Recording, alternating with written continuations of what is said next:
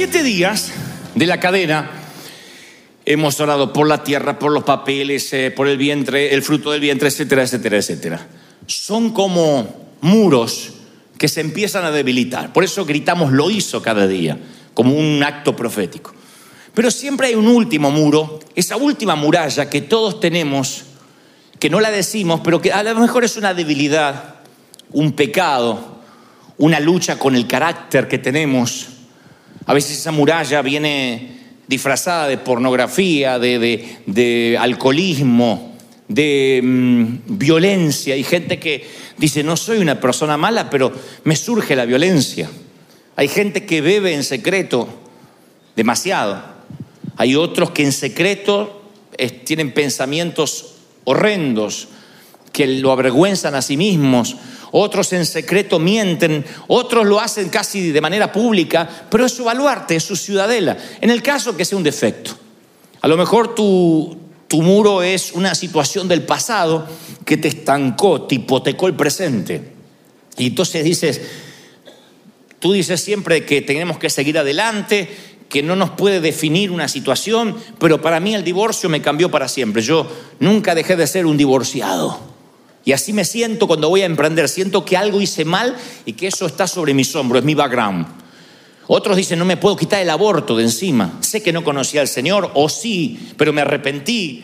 Pero ese es un muro que dice, hasta acá llegaste. Dios nunca te va a amar profundamente a partir de haber asesinado a un bebé. Y lo sientes en tu corazón y dices, esa es mi última fortaleza. Por eso llamé a este mensaje la última fortaleza, por la que hoy vamos a gritar, por la que hoy vamos a vencer. Porque no te vas de aquí como fue el primer servicio sin que caiga hasta el último de los muros de tu vida. Esta cadena es de liberación. ¿Tú lo crees? La puerta de Jericó estaban aseguradas, Josué 6.1 dice, por temor a los israelitas. Nadie podía salir ni entrar. Entonces cuando Josué, luego de venir peregrinando, primero con Moisés, 40 años, y ahí llegan con un grupo de gente que al salir de Egipto eran eh, esclavos y durante el desierto se transformaron en infantería, en soldados. Y esos soldados ahora estaban allí frente a la muralla, del otro lado estaban los enemigos y tenían que conquistarla. Era la última muralla. Ese pueblo de Israel había pasado batallas, había atravesado otros muros. La Biblia dice que pasaron otros muros, conquistaron otras ciudades, pero cuando llegaron a Jericó, dijeron, esta es la muralla más difícil. Yo te voy a hablar hoy de la muralla más difícil, la que está oculta en el corazón, esa de puertas altas. Como que el enemigo dice, no vas a tocar esto porque hasta acá llegó el poder de Dios. Ese monstruo que navega en las profundidades de tu vida y que a veces siente que es como una trampa para osos. Primero te atrapa y cuando te quiere mover te lastimas más. Y dices, yo quiero salir, zafar de eso, pero no sé cómo. Y estás atrapado en algo del pasado, en algo del presente. Lo que sea es una trampa, es la última muralla que no puedes atravesar. Ahora, todo lo que está en el mundo real, todo lo que está en el mundo natural, físico, es controlado por el mundo espiritual. Parece una frase solo cristiana esta que dicen los pastores. Todo lo que te ocurre físicamente es porque hay una raíz espiritual. Pero los médicos han arribado a las mismas conclusiones bíblicas que están escritas desde hace años. Los médicos descubrieron que los que tienen más posibilidad de enfermarse son los que tienen algo desajustado en su mundo anímico, mental o espiritual. Dicen, cuando la gente tiene algo sin resolver, tienden a enfermarse más. Por eso no puedo hoy permitirles que ustedes se vayan con un muro sin que caiga. Porque hasta los médicos concluyen que, por ejemplo, la gente neurótica, que tiene un sentido de prisa interior, ¿vieron que hay gente que todo lo hace rápido? Que toma café rápido, que come rápido, que no come, traga. Y así come, y así toma café, y así maneja, así conduce el auto, y, así vive la vida. Es gente con una neurosis importante. Bueno, los médicos concluyeron que esa neurosis, esa prisa, le da más riesgo de gestar enfermedades autoinmunes y tiene más riesgo de tener cáncer. El apuro. Por algo la Biblia dice, estate quieto, que no es lo mismo ser vago. Estate quieto es tranquilo, disfruta cada día, basta con su afán. Los médicos sin saber que la Biblia dice, basta el día con su afán, alégrate de tu Creador en el día de tu juventud, alégrate por el hoy. Ellos dicen, sí, es verdad. Quien tiene la neurosis de tener prisa, se termina enfermando. Descubren y arriban a la conclusión, y lo pueden buscar ustedes porque está disponible en Internet, que los que son pesimistas, de tanto proclamar el pesimismo, tienen más riesgo de tener enfermedades degenerativas. Lo mismo que dice la Biblia, lo que temes te sobrevendrá. La fe viene por el oír y el oír y hacer la palabra de Dios, pero la fe también viene por confesar lo negativo. Me voy a enfermar, me voy a enfermar, esto me va a salir mal, esto me va a engordar y te va a engordar. Vas a comer lechuga y te vas a hinchar, porque lo confesaste. No es confesión positiva o negativa, es el pesimismo que abre una puerta de fe diferente a la fe divina. Es una fe de que las cosas te van a ir mal. Y los médicos dicen, sí, la gente pesimista tiene más riesgo de estas enfermedades. Cuando la gente no tiene paz, tiene más riesgo de dañar su sistema inmunológico. Pierde la paz. El Señor dice, yo les doy una paz no como el mundo la da. No es lo mismo la paz que da Dios que la paz de dormirte empastillado. Que se toman cinco botellas, ay, qué paz. No es lo mismo que la paz del tipo de la mujer que está parado en la tormenta, que dice, mira, yo no sé cómo voy a pagar la renta mañana, pero ya, hoy todavía no terminó el día y Dios dice que basta el día con su afán. Hoy tengo para pagar, no, mañana me preocuparé. Hoy voy a disfrutar mis hijos, hoy voy a disfrutar estar en casa. Mañana Dios dirá, Dios quiere que vivamos así. Se terminó el maná de hoy. Bueno, mañana caerá más maná. Esa es la manera que tenemos que disfrutar la vida, no preocuparnos, ocuparnos antes de tiempo. Ocuparte tiene dos connotaciones. Ocuparte antes de tiempo, o sea, ¿para qué te ocupas antes de tiempo? Tú no puedes llorar los fracasos del mañana ni celebrar los logros del mañana. Y también implica que preocupación significa dividir la mente. La mente se te bifurca. Y cuando divides la mente, no puedes enfocarte en nada porque quieres estar con tus hijos, pero no estás ahí. Está tu cuerpo, está el fósil de huesos pero tu alma se fue. Y cuando no estás presente, te pierdes ese momento que no regresa por estar preocupado por lo que va a pasar mañana que todavía no pasó. Ahora, si eso fuera todo, que estás perdiendo calidad de tiempo, no sería tan grave como que los médicos arriben a la conclusión que se daña el sistema inmunológico. ¿Qué significa? Que el cuerpo genera, valga la redundancia, anticuerpos para que no te enfermes. Pero cuando estás preocupado, pierdes la paz, se bajan las defensas y el cuerpo queda abierto con un cartel que dice enfermedad, bienvenida, bienvenida enfermedad. Enfermedad que anda dando vuelta, te la agarras. En términos médicos significa somatiza. Es tanta la preocupación del alma que enferma el cuerpo. Eso está en la Biblia, en toda la Biblia. Y no se trata de aplicar fármacos, porque uno puede aplicar opioides, que son los medicamentos, los químicos, pero lo que está enferma es el alma. Lo que está enfermo es el corazón, no necesariamente el, músculo que bombea, sino lo que tú piensas, lo que tú razonas, lo que tú sientes. Y nos metemos en una farmacodependencia como si fuéramos un fósil molecular que le metemos remedio, remedio, remedio para que estar bien, y no es así, no somos un auto.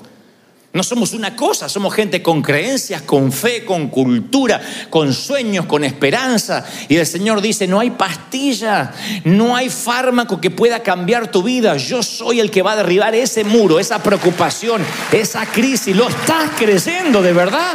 Lo dice el Señor.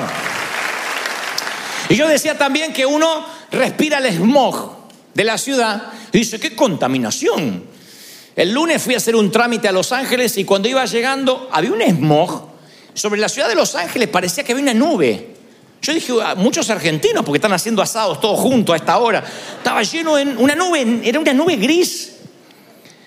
Y era el smog. Los Ángeles es una de las, tiene uno de los índices más altos de ese, de ese smog contaminante que tanto mal hace.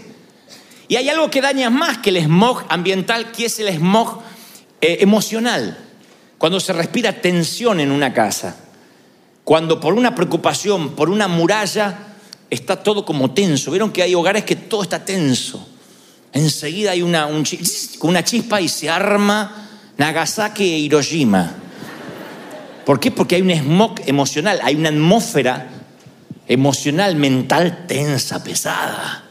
¿Y tus hijos qué hacen? Respiran eso, se levantan, respiran eso. Respiran una violencia implícita, una violencia pasiva. Respiran revoleadas de ojos, respiran suspiros, respiran... ¿Se acuerdan del perro patán? Los hijos ven eso y empiezan a respirar eso y el hijo contra el padre, el padre contra el hijo y esa tensión emocional los termina enfermando a todos. Hay gente que toda la vida tiene, si no tiene un hijo enfermo, tiene el otro hijo enfermo, tiene la esposa enferma, la suegra se enferma, la abuela se enferma, el perro viene y el perro se moquea también, porque respiran un smog. Ahora, somos inteligentes, todos somos muy inteligentes. Lo que somos somos brutos emocionalmente. Emocionalmente somos brutos porque sabemos que esa muralla sin resolver nos trae problemas y enfermedades. Y seguimos insistiendo con estar mal emocionalmente. Entonces tenemos una cabezota así, lleno de, tenemos una información que nuestros abuelos jamás soñaron tener. ¿Qué habrá pasado en el porque no sé, hay que comprar el diario mañana o prender la tele, ya no pasa más nada en la tele, terminó la transmisión. Hoy tenemos acceso a una autopista de información fenomenal. Inmediatamente, en un segundo estamos viendo lo que pasa en la otra parte del mundo y sin embargo, por alguna razón, aunque tenemos la cabezota así, el corazón se nos va haciendo pequeñito, emocionalmente, y sufrimos. Y tenemos un baluarte, una ciudadela, un muro que no podemos traspasar. Pero no nos vamos de aquí sin que yo te dé la palabra para que ese muro se caiga hoy. Seas libre, seas sano. ¿Están conmigo? Entonces yo no soy médico clínico, no te puedo diagnosticar un fármaco para la diabetes, para, para el azúcar en la sangre, para la glucosa. No te puedo. Pero puedo recetar lo que la Biblia dice que es para el alma. Y cuando se te sana el alma, cuando se sanan las emociones, cuando se libera el smog en tu hogar, yo te prometo que vas a ser sano porque por su llaga fuiste sanado. Y vas a ser sano en el hogar, en lo físico y en la finanza. ¿Lo crees? Dios le hace una promesa a Josué, le dice, el Señor le dice, yo entregué en tus manos a Jericó, a su rey y a los guerreros. Josué 6.1. Él está frente a ese muro, como estás hoy tú o yo, diciendo, esto es inexpugnable, no puedo pasarlo. Y Dios le dice, yo te voy a entregar no solo el muro, sino el rey que está detrás. Esto militarmente hablando tiene una connotación muy importante, porque cuando una nación conquistaba otra nación en una batalla, obviamente, y el rey lograba birlar a los enemigos, escapar, ese rey se volvía a armar, armaba otro ejército y por lo general tomaba represalias contra su agresor. Entonces cuando la Biblia dice, y te voy a dar el rey, está hablando de descabezar al enemigo. Está hablando de dejar acéfalo al enemigo, quitarle la cabeza Dios te dice, basta de luchar crónicamente con el mismo muro. Cuando Dios te da una victoria de las que Él te da, Él no solo cae a secar el muro, sino que te mata al enemigo para que nunca más vuelvas a luchar con lo mismo. No hay contraataque, no hay rearmado de muro. ¿Me están oyendo lo que dice el Señor? No hay. Entonces, si tú dices, pero ¿por qué yo todos los años pido lo mismo? Porque no vas por la cabeza del rey, porque no estás tomando la promesa de Dios. Porque tú a lo mejor tienes sanidad ahora y en tres meses estás en lo mismo. Entonces quiere decir que el rey, el enemigo se volvió a armar, reconstruyó los muros, porque no tomamos la promesa que Dios le dio a Josué. Josué, Dios le dijo a Josué, no hay nadie que va a reconstruir ese muro. Esta fortaleza va a caer para siempre. En aquel entonces Josué hizo este juramento. Estoy leyendo Josué 6, 26. Maldito sea, fíjense, maldito sea en la presencia del Señor el que se atreva a reconstruir este muro. Si echa un muro, un cimiento nuevo, que lo eche a costa de sus hijos, que se le mueran los hijos. Juramento horrible. Pero él estaba diciendo, nadie se va a atrever a volver a levantar un muro que deje a Israel afuera de la tierra prometida. Y yo te digo que la misma palabra que está acá es un principio bíblico para ti hoy. Si no podías tener victoria en algo, dile, yo me llevo esta victoria, tendré otras luchas, pero no es yo la misma. No puedo yo caer en la miseria otra vez cuando ya pasé el examen. Y no les cuento esto porque ustedes a lo mejor me miran como diciendo, ah, estos tienen ya la vida resuelta.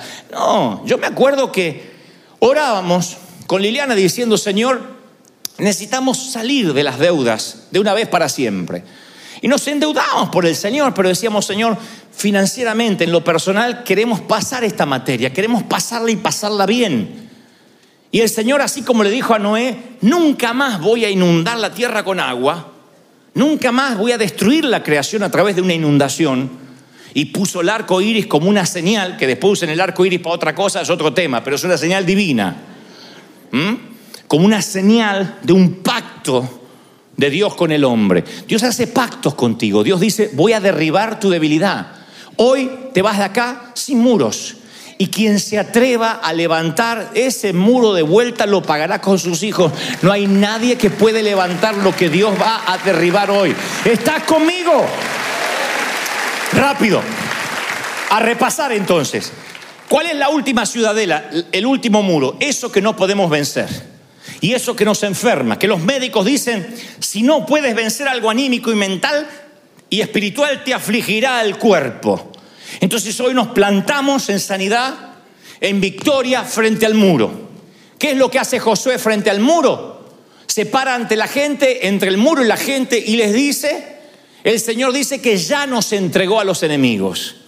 Dios le reclama, le dice, Josué, tú y tus soldados marcharán alrededor de la ciudad durante seis días. Llevarán trompeta los sacerdotes y tocarán todo el tiempo.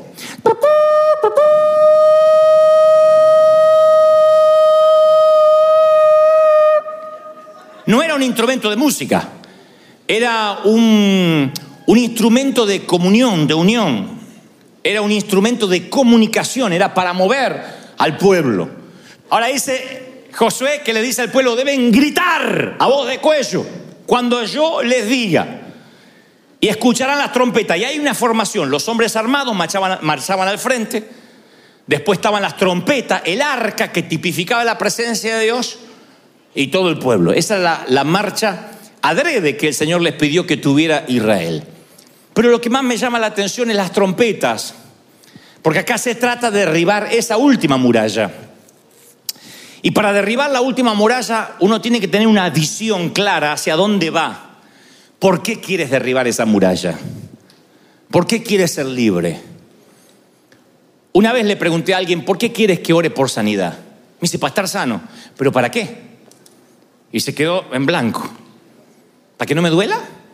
Digo, y hay otro propósito. O sea, él quería estar sano porque sí. Otros quieren prosperar. ¿Por qué quieres prosperar? Y para no estar en miseria. ¿Y qué más?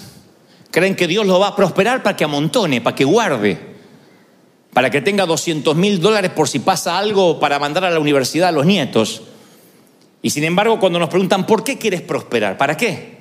Porque Dios prospera para que bendigas para que seas un canal de bendición. ¿Para qué José quieres amontonar granos?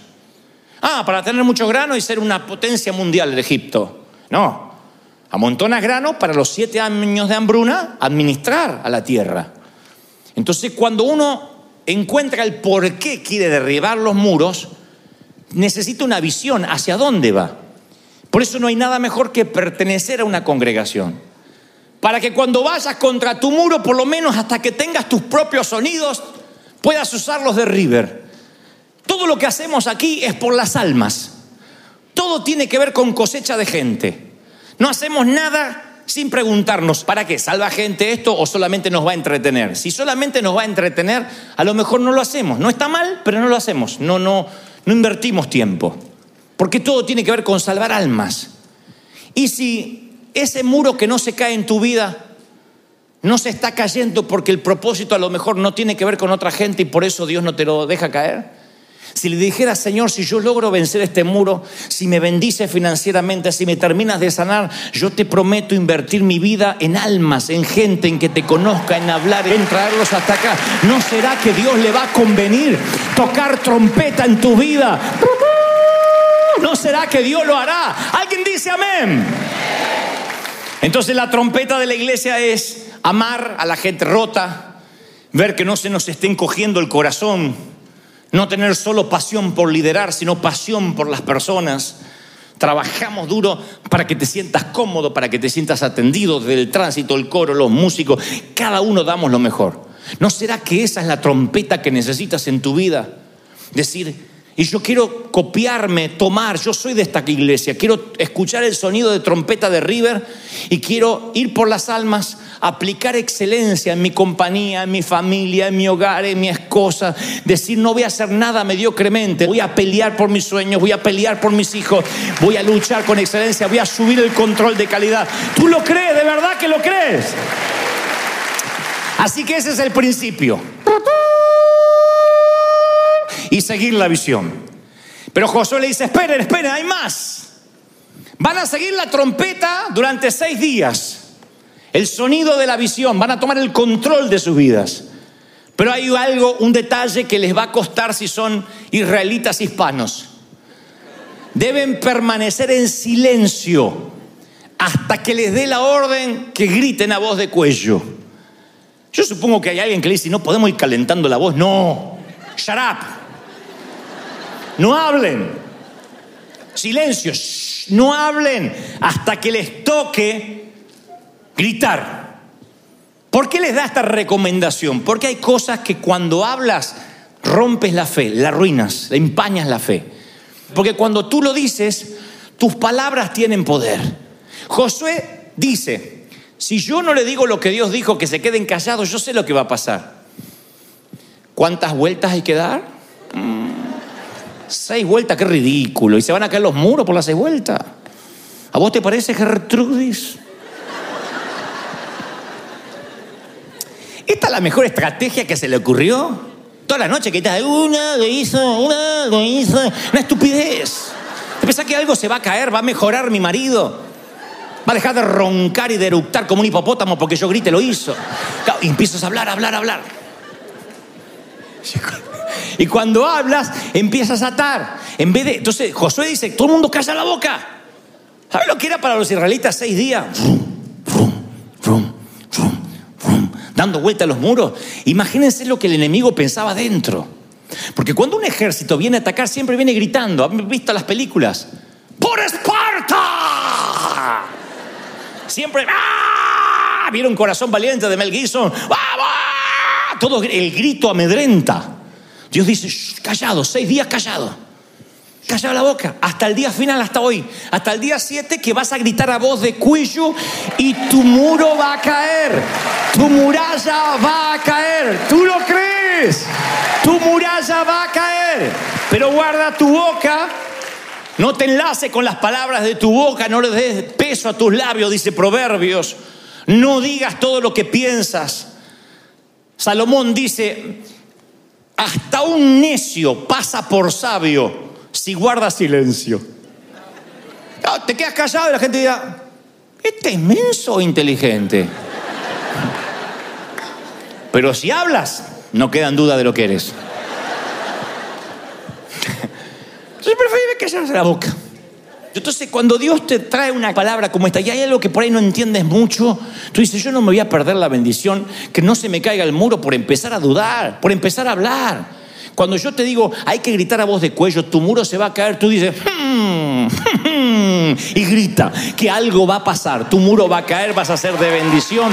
Dios te va a bendecir. Lo recibe y lo crees, de verdad.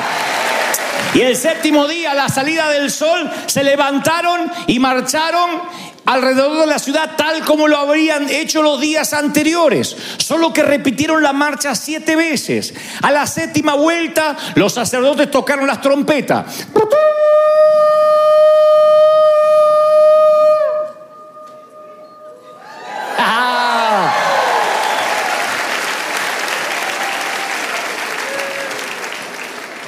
Josué le ordenó al ejército, empiecen a gritar, Dios nos ha entregado la ciudad. No dijo nos va a entregar, nos ha entregado. Antes de eso, hay un episodio donde los dos espías entran a la ciudad de Jericó y Raab, que era una prostituta que estaba allí adentro, los alberga. La historia es muy conocida, se las puedo contar en otra ocasión. Ella, ella le abre la puerta de su casa y ellos le dicen, porque no hay otra persona que puede conocer todos los dimes y diretes de la ciudad que esta mujer que trabaja ahí en las linderas de la muralla, justamente brindando favores sexuales a los hombres a cambio de dinero. Y aunque es una mujer que en el más bajo de los oficios, según el escalafón social, es la mujer que conoce los secretos de todos. Y por eso no se equivocan al dar con ella. Le dicen, Rab, dinos, ¿cómo está aquí dentro la gente? ¿Se están armando contra nosotros? Están, están con valor, están tomando represalias. Y ella dice, no, nada que ver. Aquí dentro todo el mundo están muertos de miedo por los israelitas. Tenemos noticia de cómo Dios les secó las aguas del Mar Rojo para que ustedes pasaran. Y nos llegó la noticia, no sé si es verdad, corrobóramelo, que cuando pasaron se volvieron a cerrar y se ahogaron los- los- el faraón y su ejército. Sí, así fue. ¡Wow! Y eso que no hay internet.